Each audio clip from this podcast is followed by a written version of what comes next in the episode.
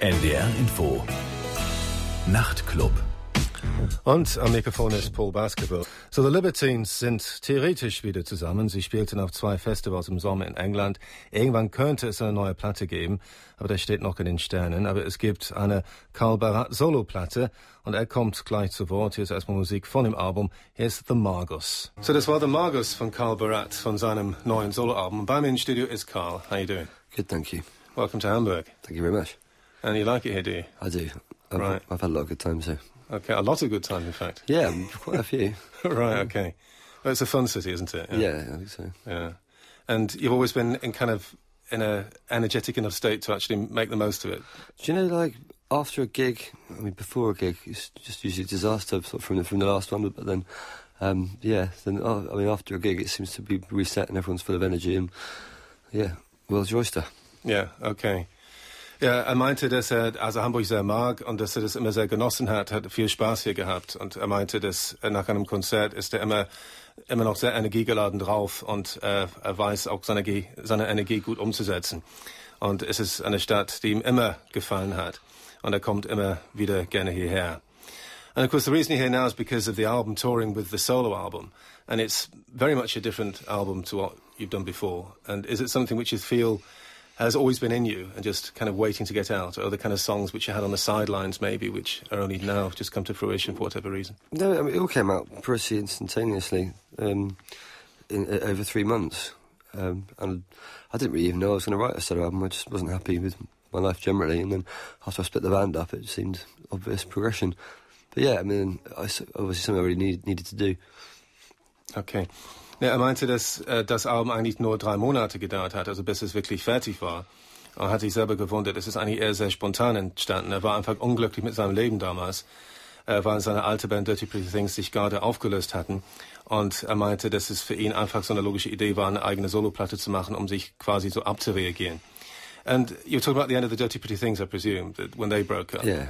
Uh, was that, in a sense, in hindsight, maybe a slightly disappointing part of your career because it, it, you didn't maybe enjoy the same kind of highs that you had with the Libertines? Do you think? Uh, I think, well, we, we had a lot of good times. I mean, um, I suppose it's come to a point where I, was, I wonder if a lot of that wasn't me, like, sort of wishing I was doing the Libertines. I don't know. I think, I think a, lot, a lot of people were saying that from the start, but it's starting to dawn on me there might be some truth in that. But I think we're a fine band, and I think we and, did have some amazing times.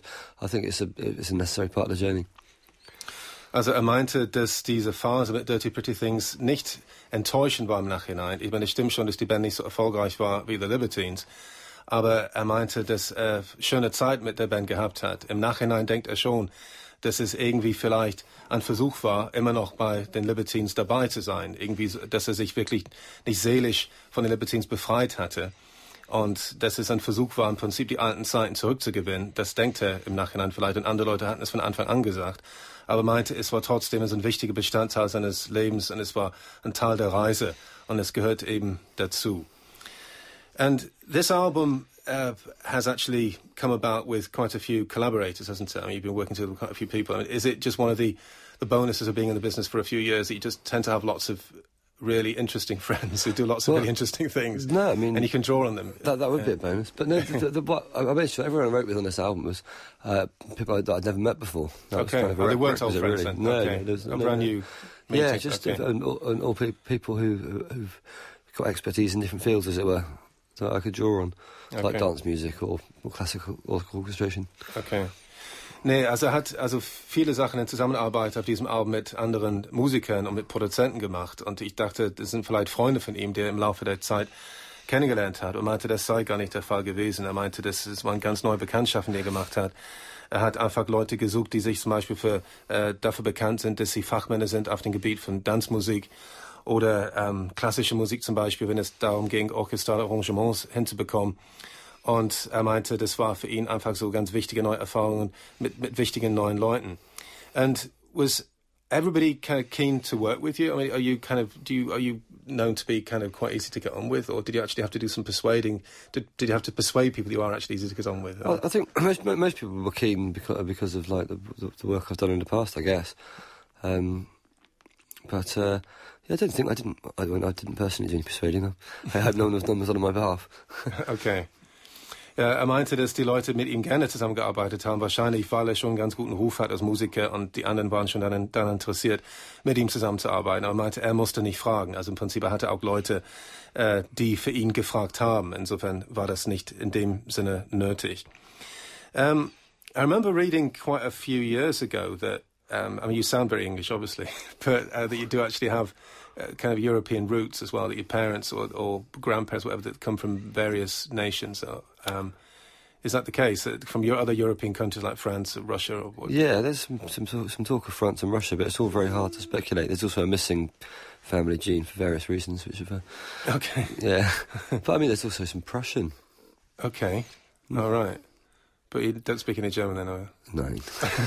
okay. And do, but do actually, but you don't actually. It wasn't such a, um, a, an influence of you in your childhood that it's actually affected the way you um, work um, or the, the, kind of the artistic inspiration.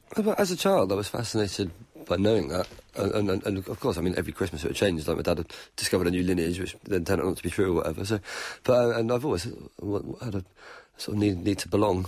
So, um, yeah, that, I, I've. I've been, I guess, more interested in in European films and literature and Russian and yeah, you know. Okay. Also er meint, dass er Verwandtschaft hat aus verschiedenen europäischen Ländern. Er meinte, dass, dass teilweise ist seine Kenntnisse darüber also ziemlich vage. Also die Rede ist davon, dass, dass er irgendwie französisches Blut in sich hat und russisches Blut und äh, preußisches sogar, obwohl es nicht so weit geht, dass er Deutsch kann. Und er meinte, dass sein Vater hat sich immer dafür interessiert, eigentlich für die Wurzeln der Familie und für die Vorfahren. Und als Kind fand er das immer sehr spannend und sehr aufregend. Und das hat ihm schon gewissermaßen als Kind beeinflusst, dass er sich eigentlich immer sehr für europäische Kultur interessiert hat, auch für europäische Filme zum Beispiel und Literatur. Und ich denke schon, ich denke schon, dass das seine Erziehung äh, hat dazu beigetragen, dass er als, als Künstler äh, wirklich sehr offen geworden ist. So we're going to hear another song uh, from the album now. It's the single, isn't it? Um, Run with the Boys. Yeah. And actually happened to to see the video of it because I don't really watch music videos that much, but I just happened to I've got British TV at home and I watched NME TV, and so I did actually see it once. And obviously, the people in the video are considerably older than you. Yeah. um, but it's. Um, well, I mean, maybe you should tell me what that song is about. I mean, I've got this idea what it might be about, but you know. Um, well, I mean, it's about having spent so many years running with the boys, as it were, and then uh, you know wondering where it ends, and, and you know, does it end with and and if meeting a girl who's always trying to take you away from that life is, if that's life's journey, or uh, it's kind of a bit of a question mark over it, really. Or can you manage both? And obviously, like the, the video's got the same thing, but the example being much older men. Yeah, okay. is, that what, is, that what you got from it? Yeah, exactly. Yeah, it's what the Germans call, if you translate it, they call it uh, dancing at two weddings. That's what they say. Yeah. um, I don't know what the, the, English would say. Falling between two stools, maybe. I don't know. I don't know. Ähm, ja, dieses Lied, wäre jetzt die Single-Auskopplung Run with the Boys äh, von dem Album von Carl Barat, das Solo-Album. Und ich habe das Video zufällig gesehen und äh, da viele ältere Männer werden dargestellt in dem Video, die alle eine gute Zeit haben miteinander in, der, in einer Kneipe. Und äh, sie haben also viel Spaß, ohne dass Frauen dabei sind. Und äh, Karl meinte, dass die, die Botschaft des Songs, die Idee des, des Songs ist eben, äh, dass er damit eigentlich darstellen will, wie er seine Jugend also ziemlich ähm, ausgelebt hat, dass er sich schon sehr ausgetobt hat. Äh, und ob das wirklich aufhören muss, nur weil man die richtige Frau kennengelernt hat. Oder ob man es tatsächlich bilanzieren kann, ob man irgendwie so ein braver Ehemann sein kann und ob man trotzdem so die Sau rauslassen kann. Und äh, dieses Single im Prinzip äh, setzt sich mit dieser Problematik auseinander. Hier ist also jetzt Run with the Boys von Carl Barat. So, Run with the Boys von Carl Barat von seinem neuen Soloalbum. What seemed evident to me on this album is that there seems to be a lot of storytelling going on in it, almost like in the in the folk sense of the word, and I think more so maybe than with the Libertines. But I don't know, maybe maybe that's not the case. But in a more direct ways, do you think? Yeah, well, I think one one important thing about this album for me has been taking out the loud guitars, which tend to wash over a lot of things. I think uh, the, the Libertines come from a storytelling place as well, but I mean, you but, but when you take out the guitars, you have to rely on that a little, a little bit more. So I think that's really where it comes from on this record. Yeah, because it's kind of like it seems like you, you're pushing the lyrics right to the right to the forefront. Well, yeah, because almost even spoken word, almost at times. You know? when, when, you haven't got a guitar side around behind, and then you just got your voice bellowing out speakers, then you can learn a, a, lot more different sort of timbres and and, uh, yeah, there's a, a lot we can do with it. So, do you actually feel more self-conscious about your vocals this time? Maybe actually trying to push them maybe forward in some way. I don't, uh, yeah, I did. I did try and push them a bit and uh, get a bit more range out myself, which I think I managed to do. Actually. Okay. Did you have any coaching, or did you just practice at home then? Because I thought it did sound a bit richer now. I think. No, was I thought maybe it was just better produced. I don't know. But possibly. No, just uh, no, uh, I didn't have any practice. Just I mean, uh, I practice. I don't really have any teaching or anything. Um, Okay. Yeah, I'm I'm very scared of coming away singing like some some other West End show for us to do that. Oh, it sound like a caricature of a sort. Do you mean it? Yeah, I don't know. I, I've I've really never had less. I mean, I've I've had, I've had a couple of singing lessons, so to, to, to stop me doing bad things like, like, in my life. Like when th- that was one, in, in the Libertines' first record deal was uh, that, that me and Peter both got a singing lesson. Um, That's part of the deal. yeah, uh, but um, and then, and then, and we went to the same coach that uh, John Lydon had as well, uh, previously. Oh right. So there you go. So, Well, he still sometimes sounds like he needs one, doesn't he? Yeah. but I um, think we all. but, yeah. ja, also er meinte, dass um, oops, this chair has just almost collapsed now. just gone down in the world now. I find German engineering. Try and bring it up again. No, I think I'll just have to leave it as it is. Yeah. Um, it's just been sabotaged, I think, by this chair. that Uh, was me. Ja, also er meint, also ich meinte, dass äh, ich das Gefühl habe bei diesem Abend, dass die Songs richtige Geschichten erzählen, im folkloristischen Sinne des Wortes, dass jedes Lied eine Geschichte erzählt. Und das hat er bestätigt. Er meinte, es war bei den Libertines sei es eigentlich auch so gewesen, aber das ist jetzt verstärkt der Fall. Und er meinte, er glaubt, es kommt daher, weil er ähm, ganz bewusst die lauten Gitarren weggelassen hat.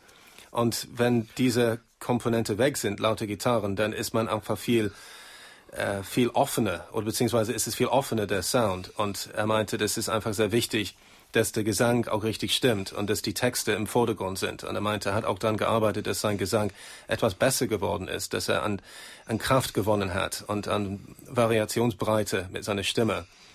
Und er meinte, dass er eigentlich nie besonders viel Gesangsunterricht genommen hat. Er meinte, als die Libertines angefangen haben, war es ein Teil des Plattenvertrags. Äh, sie sind dazu gezwungen worden, also er und Pete Doherty mussten dann äh, ein bisschen Gesangsunterricht nehmen, bevor sie angefangen haben, Aufnahmen zu machen. Und er meinte, er hat auch denselben äh, Gesangslehrer wie John Lydon gehabt. Aber er meinte, er hat immer so ein bisschen das Gefühl gehabt, dass sein Gesang nicht genügt und dass er, dass es vielleicht irgendwie ein bisschen billig wirken könnte oder einfach nicht, also nicht so befriedigend eigentlich so. Aber er meinte, dass es letztendlich hätte er schon Fortschritte gemacht. So, I mean, we mentioned the Libertines, and I think we all know that you played a couple of gigs in England, a couple of festivals, which took a lot of people by surprise. They didn't really expect it to ever happen, and they thought it was like too good to be true. Uh, did it seem too good to be true for you? Yeah, it did. Right, to, right, right, right, right. It was, it was over, and then it turned out it was true. Okay. And you, it was, it's lived up to your own expectations. I mean, the, I mean, the worst case scenario of that kind of situation would be that it was an anticlimax.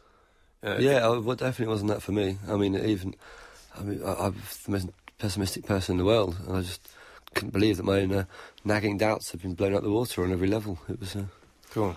yeah, it was quite. It was pretty, it's got to be one of the highlights of my life, really. And so obviously the questions will have started flowing, you know, what's going to happen now? What's the next step? Is the next step now? God, just spent six years people asking that question. Yeah, You yeah. give them a gig. Well, you can understand it now, and you play a couple of festivals. Yeah, no, I know. Yeah. Uh, well, I don't know. Maybe next year. I, I, I mean, I'm, I really needed to write this album. I, I've done that. I really needed to get it out there, and that's what I'm doing now. I've got a kid coming in December, so if I start, if, if, if I'm knee, knee deep in nappies, then you know it's not going to be the best time. And I don't know, and it depends if, I- if I'm going to want to do another record or who I'm going to want to write with. But certainly, I would, I, I, I would hate to leave it forever. I wouldn't do that. And of course, in a way, though, I mean, this album, I get the impression it gives you a better space to grow, to grow really as an artist, maybe more than the Libertines do, because the Libertines are restricting in a way, aren't they, in what people expect of them and what you're allowed to do, possibly musically.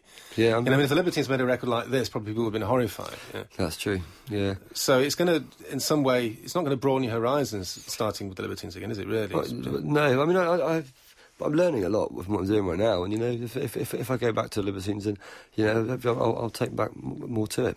That's true. But I mean, I'm Yeah. not going to. Uh, I mean, it depends where everyone's at. You know, the Libertines are a particularly fractious band at the best of times. I mean, it's, everyone's doing very different things, and um, yeah, we'd have to see what see where everyone's at. You know, but it's certainly, it's certainly, not something I'm I'm thinking I can't wait to do that next summer. But, um, but I've got I've got to get this out out the way first, mm. and then just, but of course it's like I've loved the experience of it so far, and uh, going back to it, and I'd love to try it again sometime.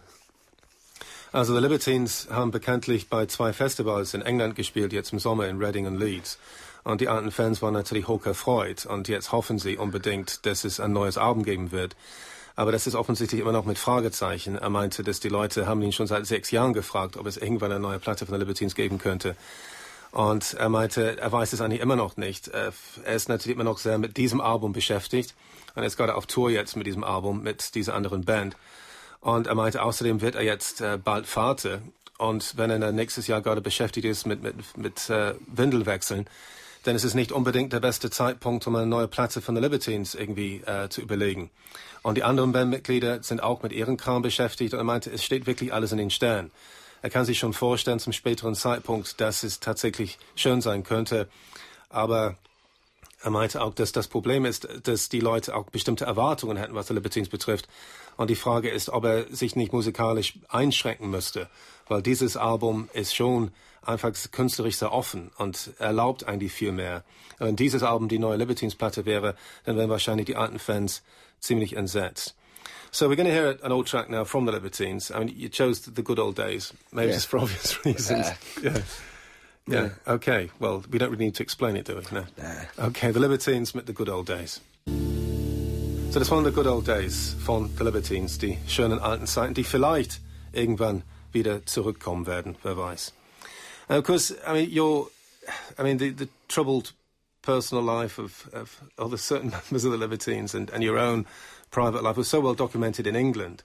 Uh, it was it kind of almost like a, a caricature of, of, of rock and roll, you know what I mean? And did you worry at any time during that? Um, it was just like a dream situation for like for gossip columnists and stuff like that. So, uh, did you think it, it demeaned the music in any way? Do you think it took away anything from the music? It's a difficult question because, I mean, on a number of levels, it spreads it out as well. So, I don't know. Is that a trade off? I couldn't really answer that. I spent ages thinking about this sort of thing and never come to any conclusion. Mm. But, I mean, you know, it just seems to be, it played out how it did. It, it was what it was. You know, I'm not going to pick it apart. I don't. To the, people who come to the gigs seem almost tribal in, in, in a lot of their in, in, their connection with it and how personal it is to them. So, um, you know, it certainly isn't doing it for them. No, obviously, it's obviously something very genuine for them. Obviously, yeah. yeah. But on the whole, I'm sure some people are just like uh, uh people. People who hate anything that's blown up in the tabloids just would see it as that. But I mean, I've, I've, I've done my best sort of tabloid management, if you will. I've, done, I've tried, but uh, is trying to keep it away from that. Mm. That, that could be a danger, yeah. But I don't know. It's hard to know what the English kind of media is right now. Yeah, but I mean, paradoxically, I mean, they really became so successful so quickly, or so popular so quickly, really, essentially because of your reputation as a live band. I mean, not because of drug taking or because of any articles in any newspapers. It's because people had seen on this grassroots level actually in clubs playing and said it was absolutely wonderful. You know, and there's nothing more authentic than that, is there? That is good, yeah, yeah. But I suppose, like, you know, it's like the tabloids take it. They, they, they, they, choose. You don't, you don't, get, you don't go to them and say, "Can you promote my band?" And we're not like a bunch of gibbons. You say, um, you know, they, they, they, they seek out themselves and they pump up to that level. Mm. Okay. Ja, also es geht darum, dass äh, The Libertines Privatleben, also ihr Privatleben wurde sehr wohl in der Boulevardpresse in England dokumentiert, dass sie einen sehr wilden Lebensstil gepflegt haben. Und die hatten auch viele persönliche Probleme, die, äh, wie gesagt, alle durch die Presse gezogen worden sind. Und ich fragte Karl, ob er das Gefühl hatte, dass die Musik dadurch irgendwie letztendlich an Wert verloren hat, weil es auf irgendeine Weise so so krass billig so vermarktet wurde, das ganze Image, als irgendwie so eine Art so Klischee des Rock'n'Rolls. Und er meinte, er hat sich früher viel mit solchen Fragen beschäftigt und er ist nie wirklich zu einem Schluss gekommen. Und er meinte, dass es ist einfach, hat seine zwei Seiten. Der Vorteil ist eben, dass dadurch, dass sie ständig in der Boulevardpresse erwähnt worden sind, sind sie letztendlich viel bekannter geworden. Und das hat auch natürlich seinen Sinn. Und er merkte vor allem, dass die Fans also wirklich sehr leidenschaftliche Fans sind. Und die sind nicht Libertines-Fans gewesen, weil äh, sie irgendwelche Zeitungsartikel gelesen haben in der Boulevardpresse. Und außerdem ist die Gruppe als Liveband in erster Linie bekannt geworden. Und das ist so der Grund eigentlich, warum sie so schnell erfolgreich geworden sind damals, weil äh, es hat sich rumgesprochen, was für eine tolle Liveband das ist. Und das ist natürlich wiederum durchaus, also sprich für äh, die Authentizität der Band, ist überhaupt keine Frage. Ähm, actually uh, written a book just recently, haven't you? It's a sort of autobiography. I mean, you seem to be pretty much on the young side to write autobiography, don't Uh, you? it's, a, it's more of a memoir, uh, and it's called, and it's called that in the title. I mean, We're a bit young for that, from memoir, aren't you? I suppose. oh, not really. Not, Yeah. I mean, if you read the book and you think that you think it's contentless, then come back and tell me that. But I haven't read the book. No, I, know, I think I think you'll find that there's there's enough there's enough in uh, enough enough there to justify its existence. It's just uh, I mean I, I needed to write for myself really, and people wanted to read it, so I wanted to get it out there. Okay. It's just an account of a time, you know. That's all. And you know, I can write a series of memoirs throughout my life. I think. Right. And it's called Threepenny Memoir, isn't it? Which seems to be like a like a spiel on the Threepenny Opera. It is a little bit, yeah. Yeah. I mean, the impression I got when I was listening to the album first time, I thought, you know, has he been maybe listening to and Brecht? You know, um, I did thought- it, did I it thought- occur I've not to really me? listened to them, but going back to what you said before about, you know, when I was a kid, you know, I, I was I was I was into it then, and it's now without the guitar that all these influences are coming out. Right. And with the book thing, it's um, uh, like because I, I, was aware, I, I was I didn't want to be that sort of a unctuous, arrogant to like say yes, this is yeah, this is my story. You know, I didn't want I didn't want to be doing that. But I mean, I, I had to write it, and the title suggests three penny as in slightly throwaway, and all, but then it's also evocative of the kind of sort of uh, you know uh, villains and sort of scoundrels and artful dodgers and whatnot that I've encountered along the way. Okay. Also er hat ein Buch gerade geschrieben. Es ist eine Art Autobiografie. Er meinte, das ist eine Art so Memoiren eigentlich. Ne? Er ist jetzt 32 und er meinte, dass er hat schon genügend erlebt, dass er das schon, er denkt, es ist legitim, das zu schreiben. Und äh, ich dachte, es war eine Anspielung, es heißt äh, Threepenny Memory, eine Anspielung auf äh, Brechts äh, Drei-Groschen-Oper. Aber er meinte, er hat sich schon als Kind dafür interessiert. Also das hat er schon erzählt, dass er sich für sowas wie äh, Weil und Brecht interessiert hat. Aber unabhängig davon, er nannte das eigentlich auch so, weil Threepenny Memory klingt wie so Wegwerf, also für drei Groschen irgendwie. Nach dem Motto, es sei nicht so wichtig, er will sich nicht so wichtig nehmen. Aber das soll irgendwie auch symbolisieren, so die Art von Menschen, die, so die Gangstertypen und so weiter, die, die schräge Menschen, die er kennengelernt hat im Laufe seines Lebens bisher. Und er denkt, äh, dass es schon genügend Leute gibt, die sich für seine Geschichte schon interessieren. So we're going to hear another song from the new solo album now, The Fall, which is a song which you wrote together with a guy from Divine Comedy, Neil Hannon, right? Yeah. And it makes sense. I mean, listening to the album as a whole, you know, I mean, he could have collaborated on a few songs, couldn't he, really? Uh, it would have made sense. It seems to be a very fitting character. I mean, is that somebody you've been following all the way down the line? Do you know his stuff? Not earlier on? really, no. I mean, I know a couple of. I mean, uh, I've had a couple of, uh, you know, and, and a couple of Divine Comedy songs. Just a few, really. Only a few. Just, okay. Yeah, but enough. So you're not to- a huge fan as such, or? no, I'm not, Right, not really. okay. But, but I really respect and admire like uh, his his his, uh, his his spectrum is, is quite quite broad and really good quality. Yeah, and didn't you actually record it in, in Ireland at his, his home studio or something? Uh, we did it. We demoed it out there. Yeah, no, I went. I, I, we wrote it and demoed it all in a day out there. Okay. And uh, yeah, I spent. Well, I spent like mo- most of one day writing it, to most of the next day recording it. Right. Yeah, and I think it's certainly one of the most um, impressive songs on the album. And is it? Um, I mean, are there? Do you actually have favourite? I mean, you've written down a few of these songs. I mean, the Fall must be one of the favourites for you as well. Yeah, Um, and when you think about the collaborations you've, ma- you made, I mean, do you think, uh, you know, if you tried to do it all on your own, would it have been more or less the same? Do you think, or do you think it's you've been Uh, how dependent or independent have you been? Do you think in the in know. these compositions? I think um, I, I generally wrote all the words.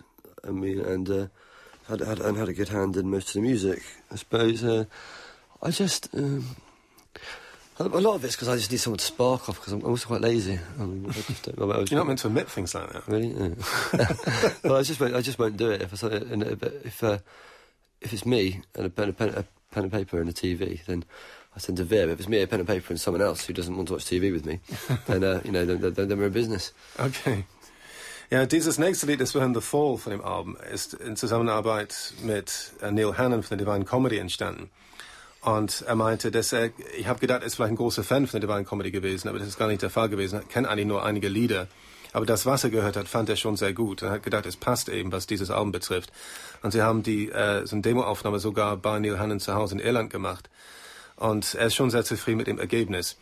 Und er meinte, was überhaupt so die Zusammenarbeit auf diesem Album betrifft, er hat mit so vielen verschiedenen Musikern hier zusammengearbeitet. Er meinte, dass ähm, er hat die ganzen Texte selber geschrieben und auch sehr viel von der Musik. Aber dennoch war er gewissermaßen abhängig von diesen Leuten, weil er braucht immer so einen Funken der Inspiration, um erstmal in Gang zu kommen. Und er meinte, wenn er in Fahrt kommt, ist alles gut. Er meinte, er ist eigentlich so ein fauler Typ. Er ist manchmal ein bisschen träge. Und wenn er die Möglichkeit hat, an so Fern zu gucken, einfach zu glotzen, das würde er eher tun, als ein Stück Schreibpapier zu nehmen und irgendwie Ideen aufzuschreiben. Er meinte, er ist schon ein bisschen so ein träger Mensch. Und deshalb brauchte die Inspiration von anderen Leuten. Und, und so ist auch dieses Stück entstanden jetzt von Carl Barat. Here's jetzt The Fall. Right, so that was The Fall from uh, the new album. And live, I mean, is it probably quite difficult to actually translate all this into a, a live setting? I mean, it, it, can't sound. I mean, you got to be, you to strip it down somewhat, surely. Strip down a bit, yeah. but I mean, uh, I deliberately got quite quite a few of us. There's six pieces, yeah, on stage. So that's um, and then then, then, then, then generally we can we can play as soft or as hard as we want with all that, and and plenty of extra. You know, I've got cello and things like that. Things like that. That's okay. double bass. And Are we a little bit apprehensive about that? Do you think it was? Well, is this going to be difficult to actually do, or were you uh, quite confident from the outset? I was pretty confident, really. Yeah. because when it when it comes down to confidence, it's weird because I thought when it goes back when you go back to the to the Libertines when you when you first started off, um, on the one hand, it was quite kind of kind of, kind of like a, a brash band with quite a lot of swagger about them, but you came over as always being quite vulnerable uh, by comparison to to other bands who've enjoyed a lot of the limelight, who seem to be kind of more intent on having an invincible image and you came over as seeming very human and, and almost, I say almost, I'm not, I'm not saying you were lacking in self-confidence, but uh, it made me think with this album, it sounds like in a some way more confident than anything else you've ever done in the past, you know what I mean? Yeah, I think you can, my, my confidence in songs is, uh, you know, once they're out there, then I'm confident with them and now I can play them. My, my personal confidence, like before a show or just on a one-to-one basis, is uh, that's, that, that's never been uh, particularly strong. Mm-hmm, okay. So it's it's just like the artistic, um, yeah, just artistic fate really. To be a certain amount of insecurity is necessary, isn't it? I suppose just. I to... don't know. I'd rather not have it and just. I'd rather. I'd rather be happy and not write songs, but you know, it's a tough one. Yeah.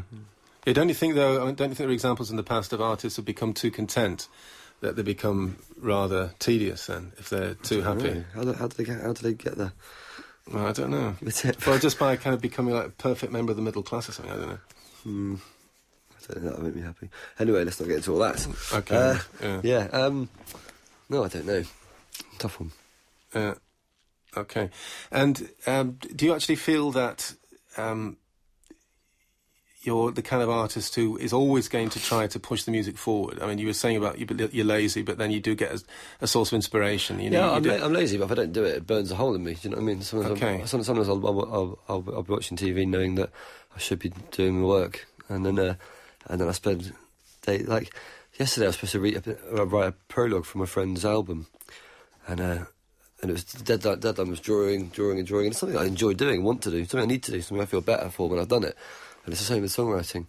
And then uh, when it's uh, and then but then I, I find myself playing a game on an iPhone of a monkey throwing some darts at balloons. and I think I must have done this for about four hours, and before I just thought I'm really miserable. And then I was just putting this thing off. I'm only playing this, so I don't have to do the thing. And then when I got on with it, it was, um, yeah, it was so, all. So just a case of getting once you got going, you're fine. Like, yeah, yeah, yeah, yeah. yeah no, I need, I need to do the writing. That's yeah. something I'm really, really happy when I don't. Okay. Ja, also er meinte, dass sie tatsächlich ähm, auf sehr effektive Art und Weise das geschafft haben, diese Songs auf dem Album live umzusetzen, obwohl sie teilweise ziemlich kompliziert sind von Arrangements her. Er meinte, das sind, sind sechs Leute auf der Bühne. Und äh, ich meinte, dass, dass ich auch der Meinung war in der Vergangenheit, dass, ähm, dass Karl und auch bei seiner alten Band The Libertines, dass sie teilweise einen ziemlich so verwundbaren Eindruck gemacht haben, dass sie nicht so sonderlich selbstbewusst gewirkt haben, obwohl sie so prominent waren. Und ganz oft ist es der Fall, dass Bands total prominent sind, dass sie einen sehr arroganten Eindruck oder eine sehr arrogante Ausstrahlung haben oder dass sie tatsächlich so wirken, als ob sie fast unannahbar sind und irgendwie, als, als ob sie über den Dingen stehen. Und bei, bei ihm war es eigentlich genau das Gegenteil. Er hat immer so was Verwundbares an sich gehabt. Und bei diesem Abend, finde ich, klingt er richtig selbstbewusst für seine Verhältnisse. Und er meinte, das hat eben seine zwei Seiten. Auf der einen Seite ist er sehr selbstsicher, weil er überzeugt ist von dem, was er macht. Aber andererseits ist er natürlich schon verwundbar, weil er hat schon diese typische künstlerische Unsicherheit und er würde sie lieber nicht haben. Aber er meinte, das ist einfach so, so wie er ist, das ist einfach sein Schicksal, dass er eben nicht total über den Ding steht. Und er meinte, was die Motivation betrifft, er braucht einfach nur den Antrieb und wenn jemand ihm diese, Mot also irgendwie motivieren kann, er sollte zum Beispiel ein Vorwort schreiben für ein Album von einem Freund und er, er, wusste überhaupt nicht, was er machen sollte und er spielte damit sein iPhone stundenlang rum, bis er endlich mal äh, zu Potte gekommen ist. Er merkte, dass er unglücklich war, weil er so viel Zeit vergeudet hat und irgendwann packte das dann. Aber meinte es letztendlich nur eine Frage der Motivation. So, we're running out of time now. Well, thanks very much for coming down to talk to me. Thank you. And I wish you all the best with the album. Well, nice one. And, for, well, maybe for some Everything's reunion at some future date. Yeah, we'll see. I'll see. Okay. anyway, thanks a lot. So we're going to hear "So Long, My Lover" to finish off. Mm-hmm. Um, another important song for you. Yeah. Um, awkward that one there. It's just fizzy water you give me. Um, Sorry about that. Right. Uh, it's um. Yeah, it's like uh, finally accepting some kind of closure and moving on. Hopefully with, a degree, of optimism. Okay. So dieses Lied handelt von einer vergangenen Liebe. Er meinte, dass man irgendwie mit einer alten Liebe abschließen kann, mit einer alten Beziehung und dass man irgendwie zuversichtlich dann in die Zukunft schaut. Und das, will, das ist auch im Prinzip Metapher auch für sein ganzes Leben, für seine ganze Karriere im Moment. So, wir hören jetzt äh, zum Schluss jetzt äh, So Long My Lover von Carl Barat. Okay, thanks a lot. Thank you. Cheers, thank you. Thank you. Das war mein Studiogast Carl Barat das war der Nachtclub mit Paul Baskerville und ich wünsche euch eine gute Nacht. Tschüss. NDR Info Nachrichten